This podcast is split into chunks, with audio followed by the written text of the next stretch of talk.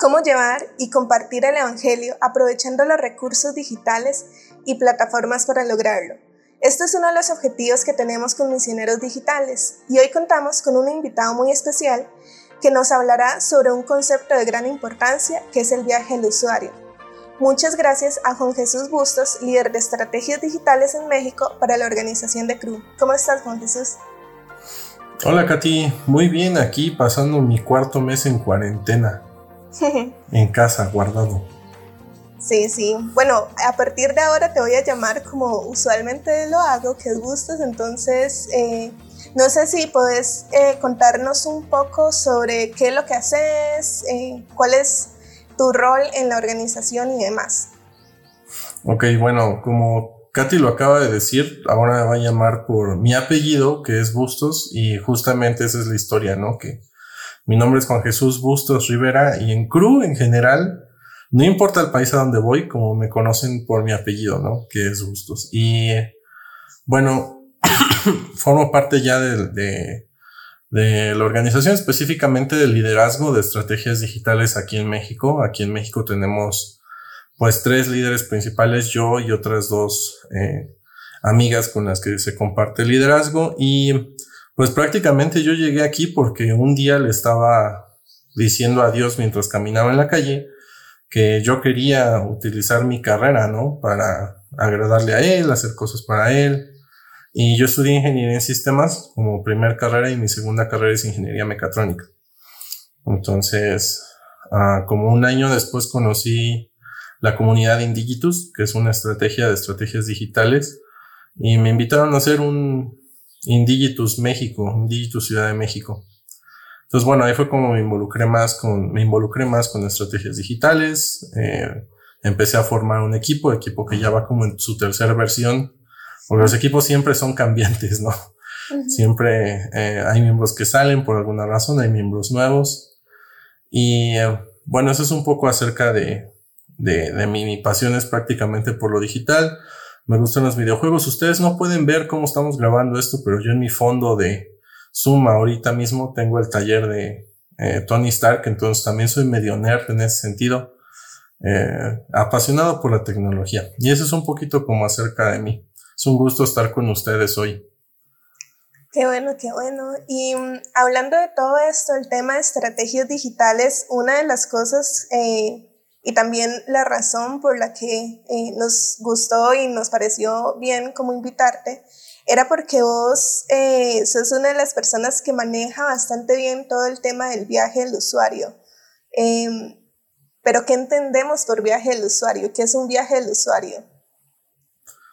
Bueno, uh, el viaje del usuario es prácticamente una herramienta que nos ayuda o nos facilita un par de cosas cuando estamos hablando de estrategias digitales, ¿no?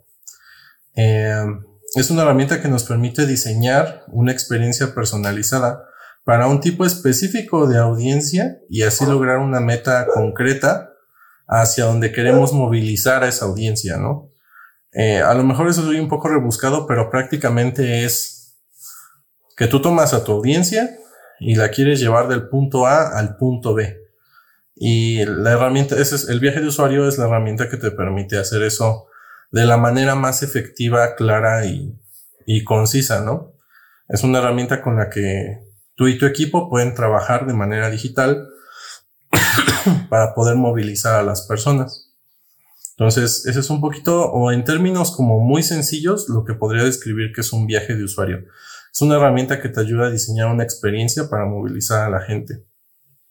¿Y cómo, cómo logramos hacer esto? Digamos, eh, yo pienso en viaje del usuario cuando, eh, como lo estabas diciendo, cuando yo quiero llegar a un lugar, pero para llegar a ese lugar tengo que pasar por diferentes zonas eh, y luego llego a ese punto, pero como una persona sí, logra crear ese viaje del usuario? ¿Qué factores son importantes al hacerlo?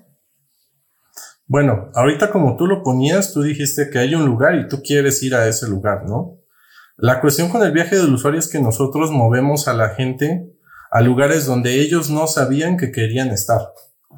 Ah, entonces, eh, tomamos a una audiencia y personalizamos una experiencia para que ellos puedan ir de donde se encuentran ahora y a donde nosotros los queremos llevar. Entonces, la pregunta es cómo, cómo hacemos eso. Bueno, el viaje de usuario, a lo primero que tenemos que entender es que consta de tres partes, ¿no? Un usuario o user persona, se le conoce cuando estás viendo este tema de viajes de usuario como user persona. Eh, el viaje como tal, que es esa experiencia que vamos a diseñar, y el destino, eh, que el destino prácticamente se ve eh, representado por metas específicas, ¿no? O smart goals. Si lo buscan así en internet, les va a dar un ejemplo de que es una smart goal, ¿no? Que es una meta que es pues medible, realizable, este, eh, en un tiempo, tiene un tiempo óptimo, se puede subdividir en metas y, si es, y es específica. Entonces, esas son las tres partes de un viaje de usuario. Eh, y por más raro que parezca, cuando tú estás diseñando un viaje de usuario, no empiezas, eh, lo, que uno pensaría es, bueno, empiezo por un usuario, continúo con el viaje, termino con mi meta. Pero en el caso de los viajes de usuario, empiezas con tu user persona, con tu usuario, continúas con tus metas, que es hacia dónde lo quieres llevar, y entonces construyes la parte del medio, ¿no? Que es el viaje. Un ejemplo de eso es como si quisiéramos construir un puente, ¿no? Sabemos que estamos aquí, el siguiente punto es hacia dónde queremos ir y ya una vez sabiendo esas dos cosas, construimos el puente y ya ahí nos empezamos a preocupar por por qué materiales debería llevar ese puente, si ese puente debería de soportar autos o caballos, camiones o tortugas o dragones, o sea, ya ahí nosotros nos hacemos eh, el puente, ¿no? Pero eso, esa es la manera en la que nosotros empezamos a construir. Entonces, Katy, te estarás preguntando, ¿qué diantres es eso de un user persona y, y, un usuario, no? Totalmente. Entonces, ok, vamos a, vamos a trabajar un ejemplo acá práctico. Tú conoces lo que es un estereotipo, ¿no, Katy? Sí, ¿Qué es un estereotipo para ti? Es lo que se cree eh, de cierto tipo de personas, como que tienen ciertos factores y también el estereotipo se puede utilizar de una manera como mal. Eh, sí, pues. Claro, a nadie nos gusta ser como estereotipados hoy en día, ¿no? Como no quiero que digan que soy el punk de la colonia o el dark del grupo del salón de la escuela o algo así. Entonces, un estereotipo como que es más. Uh, uh, difícil para las personas de entender. Eh, un user persona, por como lo voy a describir, se va a parecer mucho un estereotipo, pero va mucho más allá, porque se trata de entender las necesidades de las personas a las que vas a servir.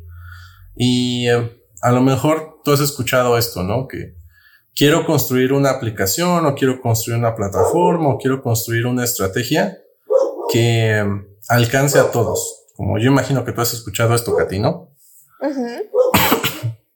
bueno, en esta tarde vamos a romper el sueño de todos aquellos que nos escuchan y que creen que eso es posible. No se puede. Ajá. Eh, no podemos construir algo que todo el mundo use. Nos tenemos que centrar en usuarios específicos. Eh, y esa es una de las cosas que remarcamos mucho. No puede servir a todos, pero sí puede servir a algunos. ¿No? Eh, entonces, bueno, los viajes de usuario hacen eso. Nosotros seleccionamos una, un grupo poblacional y les alcanzamos a ellos. Trabajamos con el perfil de esas personas. Entonces, por ejemplo, un estereotipo, Katy, dime un estereotipo que te venga a la mente. Mm, un estereotipo puede ser eh, una persona que sea un poco como, no sé, como fresa, puede ser. Ok, vamos a poner a alguien fresa. Para los países que nos están escuchando y que no saben quién es una persona fresa, bueno, es esa persona que habla medio así y trae su iPhone último modelo, ¿no? Y papi lo paga todo. Entonces, eso es un poquito como una persona fresa. Una persona adinerada, podremos ponerlo así, o que le gustan las cosas con, con, con algo de dinero. Entonces, empezamos a complicarnos un poco porque el estereotipo no nos dice lo suficiente. Tenemos que ir más profundo de eso. Y otra vez, eh, un estereotipo intenta marcar a la persona, nosotros intentamos ir mucho más allá. Queremos descubrir lo que hay en el corazón de esa persona y cuáles son sus principales necesidades. Eh, tomemos a esta persona que vamos a llamarle persona, eh, una persona con gustos caros, ¿no? Por, por definirla así, para no llamarle fresa y no herir susceptibilidades. Este, entonces, ¿qué es lo que una persona con gustos caros eh, necesita en su día a día? ¿Cuáles son las principales necesidades de una persona así? ¿Cuáles son las principales necesidades de una persona así, Katy? Como satisfacer eh, su nivel de consumismo, puede ser una de las cosas. Yo siento que una persona fresa es una persona que es muy consumista. No sé si estoy uniendo. Ok, pero eh, el punto es, el punto acá es por qué esa persona es consumista porque le gusta tener lo último y también le gusta como mostrar eh, las cosas que tiene, eh, no sé, y tener lo último de la moda o cosas así. Entonces ya nos metemos en un tema como de estilo de vida, ¿no? ¿Cuál es el estilo de vida de una persona así? Ahora, supongamos que nuestra persona adinerada va a la universidad. Eh, ¿Tú qué crees que es el día a día de una persona con algo de dinero que va a la universidad. ¿Cómo crees que ese sería, Katy? Se despierta, como todos los seres humanos, nos despertamos. Eh, ¿Y luego qué hace? Luego desayuna algo súper rico y se va eh, muy cómodamente a las clases. Tal vez no sea una persona, bueno, no es, es un estereotipo, pero no, no es que todas las personas así no les interesa estudiar, pero tal vez no tienen la necesidad y solo lo hacen como para un club social o cosas así. Ese es un concepto, aunque hay otro concepto de que puede ser fresa, pero puede ser súper estudiosa. Claro, ahora no estamos diciendo que una persona así es mala, ¿no? O sea, ese, es un punto importante a, mencionar. O sea, ser adinerado, ser fresa no es malo.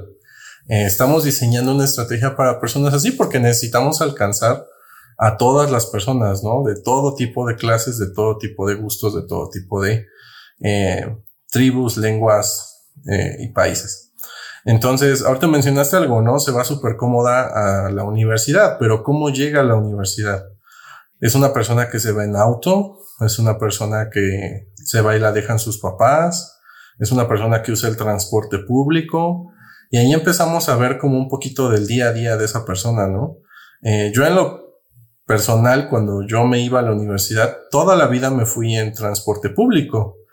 Entonces, eh, yo tenía otros amigos que a lo mejor sin ser como en el, en el, en el concepto de fresa que estamos manejando, eh, sin ser así, también tenían auto, ¿no? Y ellos iban en auto. Entonces, ese es un detalle importante en la vida de esa persona, ¿no? Eh, cuando llega a la universidad, ¿dónde se sienta esa persona en el salón? Es de los que se sientan al frente, es de los que se sientan atrás. Y ahorita mencionaste un aspecto importante que queremos definir de esa persona. ¿Es una persona con recursos, pero es una persona estudiosa o es una persona que no es tan estudiosa, ¿no? Entonces empezamos a definir mucho más allá de lo que a veces los estereotipos culturales nos dicen, porque vivimos un día en la vida de esa persona. Y ahí es donde nos damos cuenta de sus principales necesidades, ¿no? Por las personas con las que se rodea, por los, eh, las cosas que compra, donde, por ejemplo, esa persona eh, con altos recursos, ¿dónde podría estar eh, participando en el mundo digital? ¿A través de qué medios crees tú que esa persona esté participando en lo digital, Katy? Em, a través de las redes sociales. de fijo tiene como mm, de todas las redes sociales, incluyendo Instagram, eh, y publica como muchas cosas, eh, sigue como diferentes páginas eh, que son acorde a lo que a ella le gustan y a las modas y a las tendencias, o sea, sí, a las tendencias y cosas así. Entonces, sí. ¿Y a través de qué dispositivos crees que lo hace? El celular es su medio... ¿Principal? Sí. Aunque, ¿cuál sería su medio secundario? Eh, la tablet podría ser. ¿Y qué tipo de tablet sería esa? Y ya todos los que nos están escuchando tienen la respuesta a eso. Bueno, sería como un iPad. En realidad Exactamente. Entonces sería un iPad, ¿no? Eh, a lo mejor si esta persona fuera un programador y tuviera una, una tableta no sería un iPad, sería algo como más del código abierto, ¿no? Algo de Google o algo de Huawei o algo de Acer. Pero esta persona normalmente está en su celular, que probablemente es un iPhone, eh, y en su tableta, que probablemente es un iPad. Entonces empezamos a ver qué medios nosotros podemos usar para segmentar a nuestro, a nuestra persona, ¿no? Eh, y podemos ver un poco también acerca de sus intereses, sus metas en la vida, eh, sus principales preocupaciones. Y eso es lo que realmente define eh, a una persona, ¿no? A un user persona. Y cómo a nivel de ministerio, digamos, eh, ¿cuál es la importancia de todo esto y hacer como una persona y hacer como toda esta eh, investigación de la persona y hacerlo súper detallado. A nivel ministerial, eh, ¿cuál es la función de todo esto? Esa es una, es una muy buena pregunta. Eh, nosotros usamos una frase constantemente que dice que tenemos hoy en día la necesidad de presentar un evangelio que no cambia a un mundo que se encuentra en constante movimiento. ¿no? Entonces tenemos un evangelio que es inmutable, o sea, eso no va a cambiar. Eh, lo que está escrito ahí hasta que eh, el fin de los tiempos llegue, eso ahí va a permanecer y va a ser, y eso no lo podemos cambiar, no podemos alterar nada de eso. Pero sí necesitamos eh, crear canales nuevos de comunicación con las personas, ¿no? un ejemplo muy simple que alguna vez daba es que tú puedes saber chino y puedes saberte el Evangelio en chino y puedes estar en medio de la plaza eh, del Zócalo en Ciudad de México anunciando el Evangelio en chino. Y lo que vas a estar diciendo pues va a ser verdad. Eh, es bueno porque Dios está llamando a hacer eso. Seguramente lo vas a estar haciendo de corazón, pero nadie te va a entender. O sea, no hay muchas personas en Ciudad de México que hablen chino. Eh, saludos a toda la comunidad china de Ciudad de México que nos está escuchando seguramente. Eh, bueno, mandarín. Claro, chino mandarín. Ajá, chino mandarín. Sí, porque ahí ya nos metemos en un montón de cosas. Eh, entonces, tu mensaje estaba bien, tu intención estaba bien, pero tu, tu, tu canal de comunicación no era el adecuado, ¿no? Ni la manera para llegar a ellos era quizás la adecuada. Y tengo un ejemplo de eso, justamente viene en la Biblia, y lo vamos a checar un poquito más adelante, una vez que tengamos como explicadas pues todas las partes, ¿no? De lo que es un, un viaje. Entonces necesitamos presentar el Evangelio que no cambia a un mundo que está en constante movimiento y ese movimiento no se va a detener. De hecho, conforme vamos viendo que avanza el tiempo, parece que se va acelerando, ¿no? Surgen nuevas tribus urbanas, surgen nuevas maneras de comunicarse. Eh, No recuerdo hace cuánto, por ejemplo, surgió TikTok, pero pues hoy en día, eh, si estás escuchando esto en el futuro, estamos en ese momento de la historia donde TikTok era la aplicación donde se consume muchísimo contenido, ¿no? Y es una manera muy simple de comunicar un mensaje. Eh, entonces. Sí, máximo son 60 segundos. Es el video, digamos, el video más largo que hay en TikTok son 60 segundos. Es la oración más larga, por así decirlo. Y a pesar de eso, en 60 segundos se puede decir toda una historia y se puede contar un montón de cosas de eso. Sí, y eso es un montón, porque estaba viendo que en Instagram tienes un segundo para captar la atención de la gente, ¿no? Porque como Instagram solo es scrollear, scrollear, eso es bajar, bajar, bajar. Tienes un segundo para decir, ah, esta foto está padre, la persona decida darle like, decida leer la descripción o el caption de la, de la, de la imagen y continuar, ¿no? Entonces necesitamos utilizar ese tipo de estrategias para alcanzar a la gente. Como en un segundo, como en 60 segundos, como en 25 segundos puedo captar la atención de las personas. Mira, qué interesante, perdón, miras qué, qué, qué, interesante porque el último episodio del podcast, eh, este que tenemos de misioneros digitales, estuvimos hablando de realmente eso, de cómo que el mensaje es algo que nunca cambia, lo que cambia es el medio. Digamos, eh, el mensaje de Cristo es uno eh, y el mensaje de la salvación es una, eh, una, perdón. pero lo que tiene que cambiar y lo que tenemos que modernizarnos es a través de los medios que utilizamos y las estrategias también que estamos utilizando. Claro, y hoy en día esas estrategias como que suelen ser muy... tenemos que ser muy ágiles, ¿no? Para poder usarlas y tenemos que cambiar nuestra manera de pensar y eso, eso es a lo mejor una de las principales dificultades al momento de hablar de digitales, ¿no? Porque de pronto eh, yo pienso de una manera y creo que todo lo que se, todo lo que es, es como yo lo creo. De hecho, ahorita estas cosas que estábamos hablando de una persona, de cómo la estamos identificando y todo, si te fijas, lo hicimos conforme a lo que nosotros creemos. Pero de hecho, la manera correcta de hacerlo es hacer encuestas, ¿no?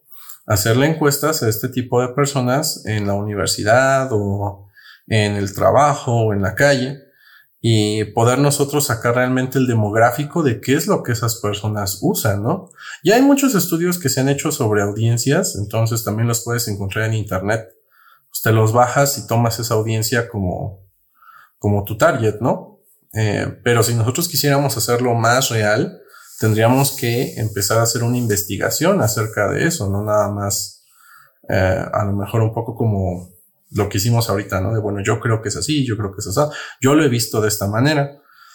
Y a veces te sorprendes porque lo que piensas que creías que era, no es lo que realmente representa la realidad para esa persona, ¿no? Entonces, ese es, un, ejercicio muy interesante. Ah, tengo algunos, eh, somos un, yo, yo soy líder de jóvenes en la iglesia donde me congrego y eh, a veces hablando con otros líderes de jóvenes decían es que yo no sé por qué no se apasionan por las cosas que a mí me gustan. pues porque no son las mismas cosas que a ellos les gustan. A ellos les gustan otras cosas, ¿no? Pero tú estás asumiendo que te debería de gustar porque a mí me gusta. Entonces, esa es la, la, la importancia de ser un user persona. Ok. ¿Y cuáles son las otras dos? Si, si también puedes explicar para, para quienes nos están escuchando, como dar un, una descripción tal vez de, de los otros dos factores. Está como la creación de este user persona, pero ¿qué más? Muy bien. Eh, la siguiente parte que te tiene que preocupar una vez que estás diseñando un viaje de usuario es tus metas, ¿no? Tienes entonces ya creaste tu user persona, ya sabes a quién le vas a hablar y ahora necesitas una meta, ¿no? La meta normalmente es algo que se mueve hacia adelante, o sea, que coloca, que si tú logras, va a colocar a tu audiencia un paso más allá, hacia donde tú los quieres llevar, ¿no? Que en nuestro caso, pues es al conocimiento de Jesús y a hacer discípulos. Entonces, eh, esas metas tienen que ser específicas y en general yo he detectado que el mundo tiene un problema con ponerse metas porque no sabemos cómo hacerlo. Ah, cuando tú terminas un estudio en la iglesia y alguien te dice, entonces, ¿qué vas a hacer esta semana? Ser más cercano a Dios. Tengo esa meta, ser más cercano a Dios. Eso no es medible, eso no te está diciendo en qué tiempo, eso no te está diciendo cómo lo vas a hacer, eso no te está diciendo si se tiene que subdividir en otras metas. Y ese es un poquito el problema que tenemos a veces con crear metas hoy en día. Eh, necesitamos que las metas sean específicas. Y otra vez quiero repetir el concepto, no lo voy a explicar todo, eh, porque haríamos este podcast pues más largo, ¿no? Y no, no queremos tampoco cansarlos con mi melodiosa voz. este, pero necesitas crear metas SMART o SMART Goals. Eh, esas metas son medibles, son realistas, te, te, ayuda a ver si realmente es una meta realista, ¿no? eh, si es este alcanzable, dice por ahí ahí. Eh, ¿Cómo lo vas a medir? Si se necesita dividir en otras metas, también ese es una, un punto importante, ¿no? A veces lo que queremos lograr se, se divide en otras metas, entonces voy a tener subviajes dentro de mi viaje de usuario. Eh, y en qué tiempo lo quiero cumplir, ¿no? O sea, ¿cuándo es la fecha límite para ver si la meta se logró o no se logró? Entonces necesito una meta. Y además de, de las metas, ¿cuál sería el otro punto? Que en teoría lo que vos estabas explicando es lo que va en el medio, porque es crear la persona, luego las metas y luego lo que va como el camino, pues. Claro, lo que va en medio ya es lo que, ya es como el desarrollo del viaje, ¿no? Entonces ya tienes tu persona, ya tienes tu meta, sabes hacia dónde lo quieres llevar. Eh, tu meta ya sabemos tiene que ser específica y todas estas cosas. Entonces la tercera parte a la que te refieres tú ahorita, pues es justamente ya el, el en medio. ¿Cómo hago que esta persona se movilice de aquí a, allá, a donde, a donde quiero llevarla con el cumplimiento de la meta que, que tengo? Eh, y eso es a lo que nosotros ya le llamamos como tal el viaje de usuario. Entonces, el viaje de usuario consta de varias partes, eh, no es una sola cosa.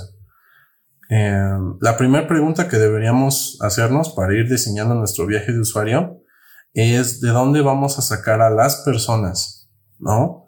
Suponiendo que tenemos a ese programador o esa ama de casa, a ese usuario que nosotros diseñamos, bueno, ¿de dónde los, de dónde vamos a sacar a esos usuarios? Si los vamos a sacar de su salón de clases y vamos a ir a repartir flyers allí, o a la hora de la salida de su universidad, o de las redes sociales, y cuál, ¿no? Facebook, Twitter, etcétera. ¿A dónde vamos a sacar esa gente? Pero como tú ya diseñaste un usuario, ¿te acuerdas del ejemplo de esta persona con recursos de la que estábamos hablando? ¿Cuál dijiste que era su medio principal para consumir? El celular. Eh, exacto, su celular. ¿Cuál sería la red social principal de esta persona? Eh, la red social Instagram. Ahí está. Entonces, ese, el, el, que yo haya definido ya mi usuario, me va a ayudar a definir esta siguiente etapa. ¿De dónde los voy a sacar? Entonces, la mayoría de, de las personas que cumplen con este perfil están en Instagram. Ok, entonces ahí empiezo mi etapa de sensibilización. Ahí es donde voy a ir y voy a lanzar el ad, la publicidad, la campaña, lo que sea. Este, después de esto voy a ver, o sea, entonces sé que las personas están en Instagram. Sé que mi engage va a ser a través de una publicidad tipo pagada, ¿no? Vamos a hacer un, vamos a hacer un nuevo perfil que se va a llamar Misioneros Digitales. Quizás, ¿no? Eh, y vamos a hacer una serie de tres publicaciones enfocadas a este tipo de personas que vamos a empujar por publicidad pagada, ¿no? Eh, entonces ya sabemos cuál es la, de dónde vamos a sacar a la gente y qué es lo que vamos a hacer. Ahora, ¿qué les vamos a pedir a ellos que hagan? ¿Qué es lo que hacen estas tres imágenes, no? Les piden que se suscriban a un formulario, que vengan a una reunión en Zoom. ¿Cuál es ese paso de bajo riesgo que le vamos a pedir a la gente que haga. A la gente le encanta hacer estas cosas, a la gente le encanta suscribirse, bajar el PDF, eh, hacer algo. Cuando dan clic en la publicidad, ellos están allí porque quieren hacer algo. Entonces vos decís que una de las cosas también importantes o esenciales, diría yo, es como eh, el call to action, digamos, como esa llamada de acción a, hacer algo, a darle clic a algo, seguir algo, bajar algo, descargar o cosas así. Así es. Es ese, es ese llamado a la acción que nosotros les pedimos a, la, a las personas que, eh, que hagan. Y eh, esto, es, esto ya estamos llegando como a la segunda, a la etapa, un, un paso antes de llegar a nuestra meta, a lo que, a la realización de todo este viaje. Entonces, nosotros nos podemos preguntar qué necesitamos para retener la atención de esas personas entre lo que pedimos, entre ese llamado a la acción y la realización de nuestra meta, ¿no? Un ejemplo de eso es que a lo mejor los vamos a invitar a una reunión en Zoom y les pedimos que se inscribieran a través de uno de los formularios de Zoom, ¿no? Pero la reunión es dentro de una semana. Entonces, si tú te suscribes hoy a algo, a una reunión dentro de una semana, mañana ya no estás, exactamente, o sea, mañana ya no estás pensando en eso. mañana vas a estar pensando en cuál sería la siguiente serie que quiero ver en Netflix o eh, qué otra cosa puedo aprender en esta cuarentena. No estás pensando en esa reunión dentro de una semana. Entonces, ¿qué podemos hacer para retener a esa audiencia, no? Quizás ya nos dieron sus datos, quizás ya están siguiendo el perfil. ¿Qué podemos hacer en ese periodo de tiempo para recordarles? Recuerda que nuestra reunión el viernes es importante, ¿no? Y ahí podemos hacer eh, algo como a lo mejor un concurso, uh, como a lo mejor una encuesta, a lo mejor podemos hacer un live antes de la llamada, un pequeño live, uh, recordándoles los beneficios ¿no? de la llamada que vamos a tener al final de la semana. Podemos quizás liberar algunos recursos que van a ocupar para ese día y así mantenemos a la gente como recordando qué es lo que va a hacer. Esa etapa también puede no existir, ¿no?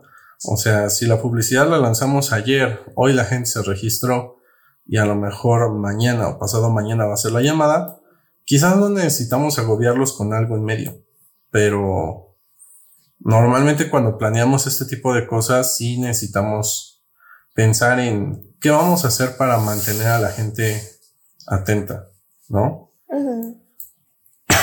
y al final llegamos a la realización de nuestro evento, eh, o llamada, o posteo, o lo que sea que nosotros determinamos como meta, ¿no? Entonces, eso que nosotros hayamos determinado como meta se tiene que medir.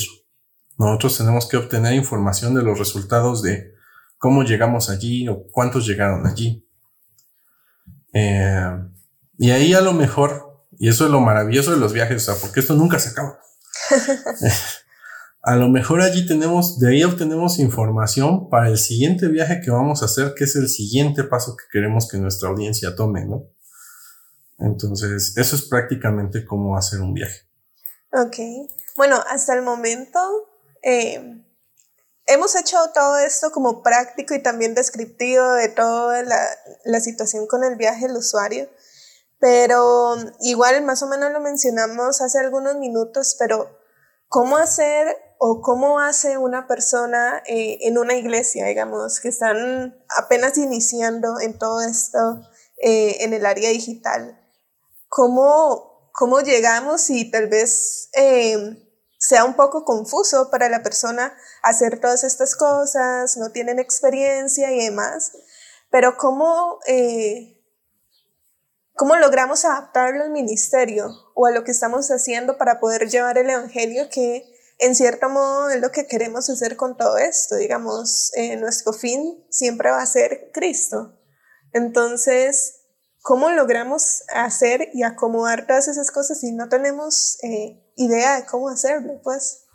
Claro, eh, si te fijas, todo lo que, o sea, todo lo que acabo de mencionar es un trabajo de investigación. O sea, cada una de las partes implica investigación y deducción, ¿no? investigar qué es lo que viven las personas a las que quiero llegar, cómo se mueven, cuáles son sus intereses. Todo eso lo tengo que investigar. Eh, no quiero que las personas que nos están oyendo piensen como de, ah, bueno, él es un experto en viajes, él sabe lo que todo el mundo quiere. Eh, no, si yo empezara un viaje, a diseñar un viaje hoy, estaría investigando acerca de la audiencia, ¿no? O sea, el mismo proceso de investigación que voy a hacer yo, posiblemente va a ser el mismo proceso que un principiante va a hacer. Y eso es lo maravilloso de la herramienta, que no importa tu nivel de, de, de experiencia utilizándola, ¿no? Lo puedes hacer. Entonces, simplemente mentalícense que voy a estar investigando continuamente datos que me van a ayudar a, a realizar mi viaje de usuario, ¿no? Creo que el primer paso que una persona no experta en esto podría ser es ese. Empezar a investigar la población que esa persona quiere alcanzar. Y ya llevándolo un poquito más contexto de ministerio, iglesia, uno de los viajes de usuario que hemos hecho donde yo me, me, congrego ha sido alcanzar a la colonia, ¿no? Mi iglesia tiene un sentir por querer alcanzar a las personas de la colonia donde se ubica.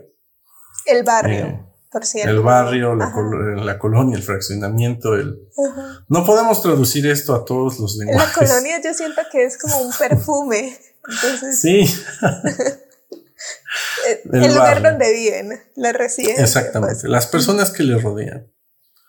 Este, entonces hicimos una investigación de, bueno, cuáles son los principales intereses de las, eh, de un padre y una madre de familia del, que viven aquí en La Joya, ¿no? Así se llama la colonia donde yo vivo. Eh, el fraccionamiento donde yo vivo. Eh, y bueno, pues nos dimos cuenta que normalmente son eh, familias que forman matrimonios entre una edad de los 27 eh, a los 32 años.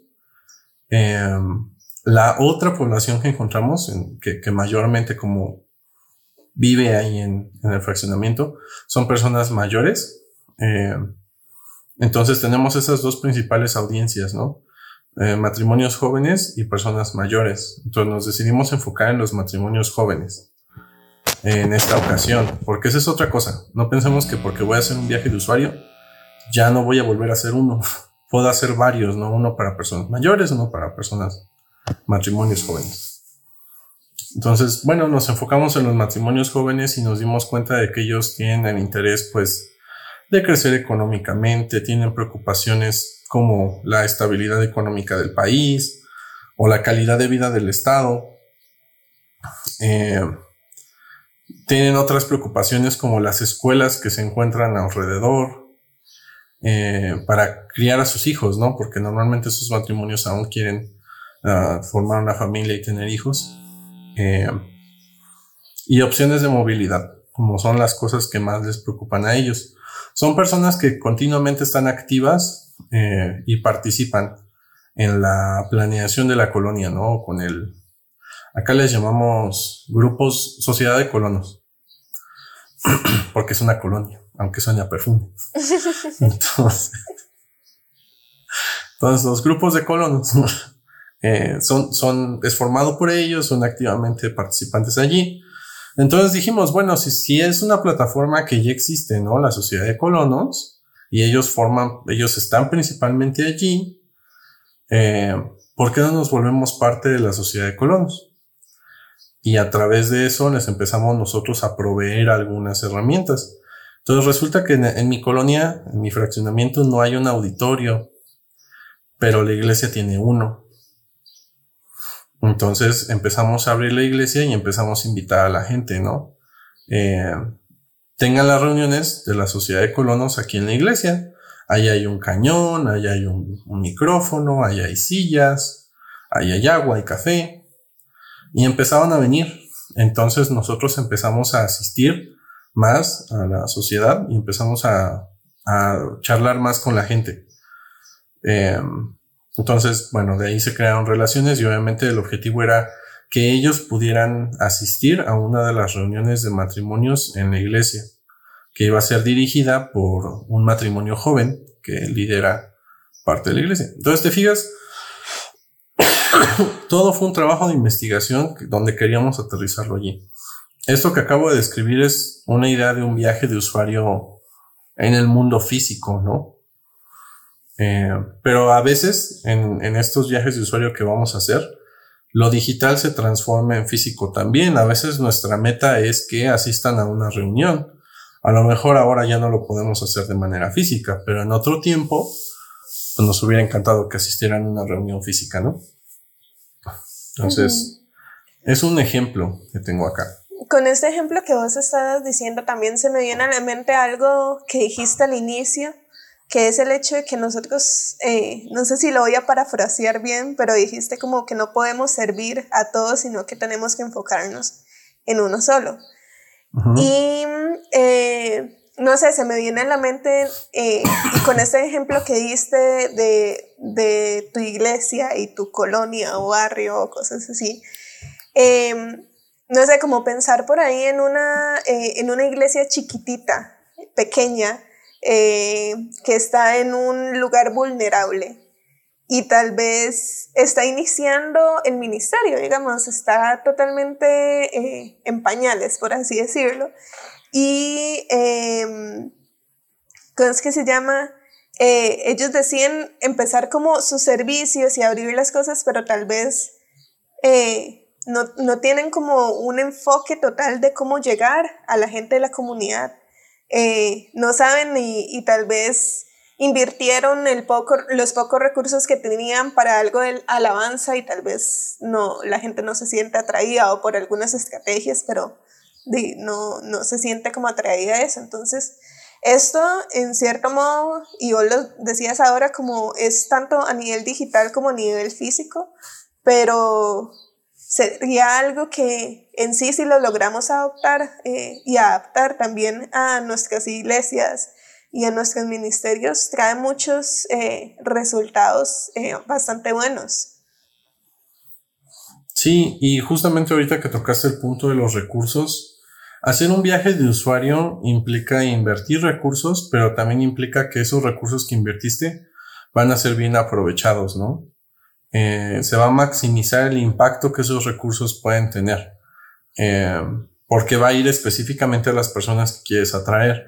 De otra manera, lo que muchas veces hacemos es muy parecido a ir de cacería a la selva con una escopeta y dispararle a todo lo que se mueve, ¿no? Entonces, eh, probablemente no le vamos a dar a nada. y vamos a malgastar todos nuestros recursos en el trayecto, ¿no? En lo que estuvimos haciendo eso. Entonces, hacer viajes de usuario magnifica la, los resultados con los recursos que nosotros decidamos invertir en ellos, ¿no? Ah, se parece un poquito a la publicidad antigua y a la publicidad actual. O sea, antes, ¿qué hacían? Flyers a todo el mundo. Actualmente hay gente que aún lo hace. ¿No? Eh, Mal. y hay mucha gente que ya ni siquiera los recibe porque sabes que eso es basura. O sea, sabes que ese es un papelito que te vas a guardar, que jamás vas a leer y que vas a tirar a la basura y que va a contaminar. Eh, pero eso era, ¿no? O sea, una gran cantidad de recursos, de, recursos a través de los medios masivos y, mucha gente los veía, pero era muy poca la respuesta que se tenía de, de eso, ¿no? Por eso necesitabas hacer muchísimo. Hoy en día que tenemos canales donde podemos alcanzar específicamente audiencias, pues con muchísimo menos recurso puedes alcanzar resultados muy buenos, ¿no? ¿Y cuál sería como, eh, no sé, a nivel, podría decirse, consejos para personas que vienen iniciando en esto? ¿Cuál sería un consejo eh, tuyo para, para estas personas que, que sí, que no sabían nada de esto y que hasta este momento en donde están escuchando el podcast, eh, sintieron que era una clase magistral de un viaje del usuario, pero tal vez eh, les gustaría implementarlo, pero no saben.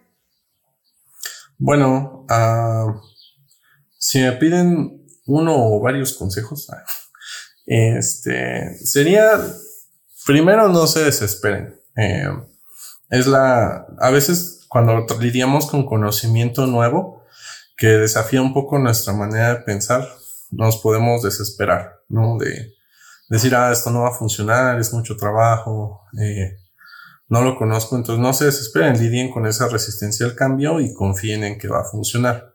Pónganlo en manos de Dios. Al final del día podrías tener el mejor viaje de usuario, pero necesitamos que Dios prospere esto, ¿no? Que estamos haciendo. No estoy, esto no es una herramienta eh, netamente humana, ¿no? Sino queremos que funcione a través del ministerio, necesitamos a Dios implícito a través de, la planeación y la realización de viajes de usuarios. El segundo consejo que les daría es que lean, y esto, eh, yo, yo podría ser el mejor orador y decirles esto de muchas maneras, pero en la Biblia hay un muy buen ejemplo de un viaje de usuario eh, expresado así en Hechos 17, que es cuando Pablo viene a, este grupo de personas y les empieza a hablar del Dios no conocido. Em, Pablo tiene una audiencia allí que le gusta y continuamente están buscando hablar de cosas nuevas, ¿no? De hecho, por ahí la Biblia menciona, y aquí lo tengo, porque todos los atenienses y los extranjeros residentes allí en ninguna otra cosa se interesaban sino en decir o oír algo nuevo. Eh, entonces, literal es como un pequeño estudio de el user persona que Pablo tiene enfrente, ¿no? Pablo sabe que quieren oír de algo nuevo, Pablo sabe que el Dios no conocido está, nadie está hablando de eso, y él viene y toma algo de su cultura y les empieza a hablar en un lenguaje que ellos entienden, ¿no? Le dice, yo les vengo a hablar de ese Dios no conocido. Y esa pequeña puerta abre el discurso de Pablo, ¿no? Donde él les empieza a hablar ya de Jesucristo, de Dios, de cómo lo mandó al mundo, de cómo murió. Y al final de Hechos 17 viene una parte donde dicen el 32, pero cuando oyeron lo, lo de la resurrección de los muertos, unos se burlaban y otros decían, ya te oiremos acerca de esto otra vez, ¿no? Eh, así Pablo salió en medio de ellos, pero en el versículo 34 dice, más algunos creyeron, juntándose eh, con él, entre los cuales estaba Dionisio, de, eh, de y una mujer llamada Damaris y otros con ellos. Entonces, esto siempre va a pasar, ¿no? siempre va a haber unas personas que van a escuchar y algunas de ellas van a, vamos a terminar con ellas en la meta. Pero pensémoslo, ¿no? Que si lo haríamos de otra manera, probablemente terminaríamos con nadie en la meta. Creo que serían los dos consejos, como analizar ese viaje de usuario que, que hace Pablo en Hechos 17 y eh, no desesperarse en, aprender esta nueva herramienta. Ok. ah, y lidiar con el fracaso. Perdón. Ese es otro gran consejo. Eh, Sí, no toda estrategia termina con los resultados deseados. Sí, exacto. Pablo seguramente esperaba que todo se convirtiera, ¿no? Pero no, solo algunos, de hecho algunos se burlaron, ¿no? Eh, y eso es algo que va a pasar en redes sociales siempre, siempre. Lanzas un viaje de usuario y no falta por ahí el hater que aparece y empieza a comentar en dirección contraria a lo que querías lograr.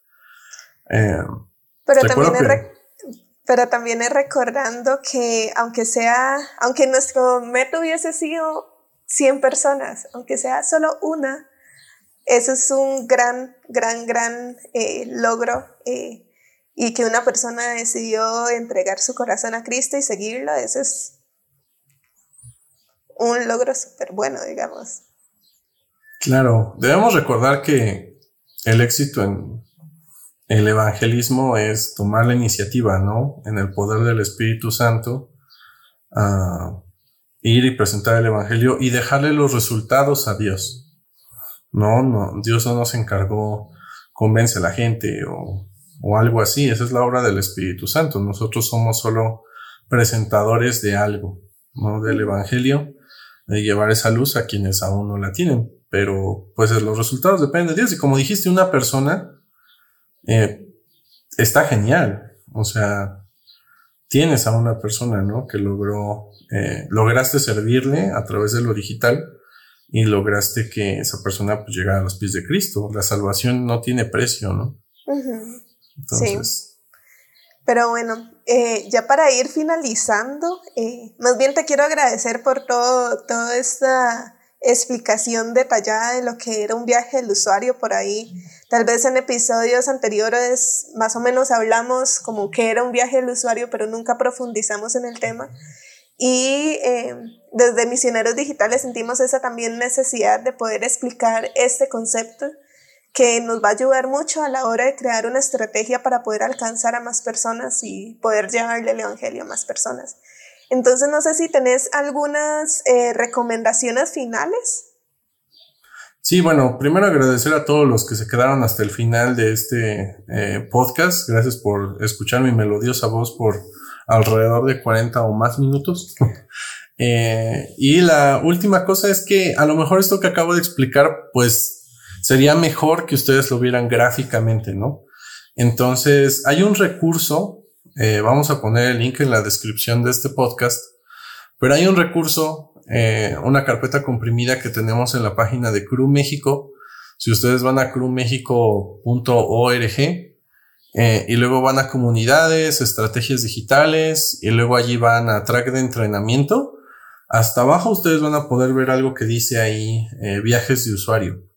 Y ahí vienen varias plantillas que ustedes pueden usar para diseñar un usuario, diseñar su viaje, algunos ejemplos de viajes y algunos ejemplos de metas SMART. Entonces, es un recurso que les quería compartir. Véanlo, eh, chequenlo y si tienen dudas, también pueden escribir eh, a la página de Misioneros Digitales y pues ahí vamos a estar compartiendo respuestas.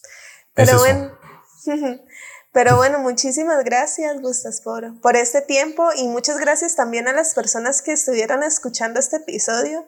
Eh, como siempre decimos en todos los diferentes podcasts que hemos tenido, eh, lo que tratamos es esto, de poder traer diferente información, diferentes recursos y testimonios eh, de personas, organizaciones o ministerios que, que están haciendo algo con lo digital y cómo pueden estos testimonios pueden ayudar a que la gente empiece todas estas cosas y vea que lo digital es una herramienta que podemos utilizar y aprovechar un montón para llevar el Evangelio a más personas. Entonces, eh, muchísimas gracias y esperamos que nos puedan escuchar nuevamente en otro episodio de Misioneros Digitales. Un gusto a todos, cuídense mucho y que Dios los bendiga. Estamos por ahí disponibles para servir. Hasta luego.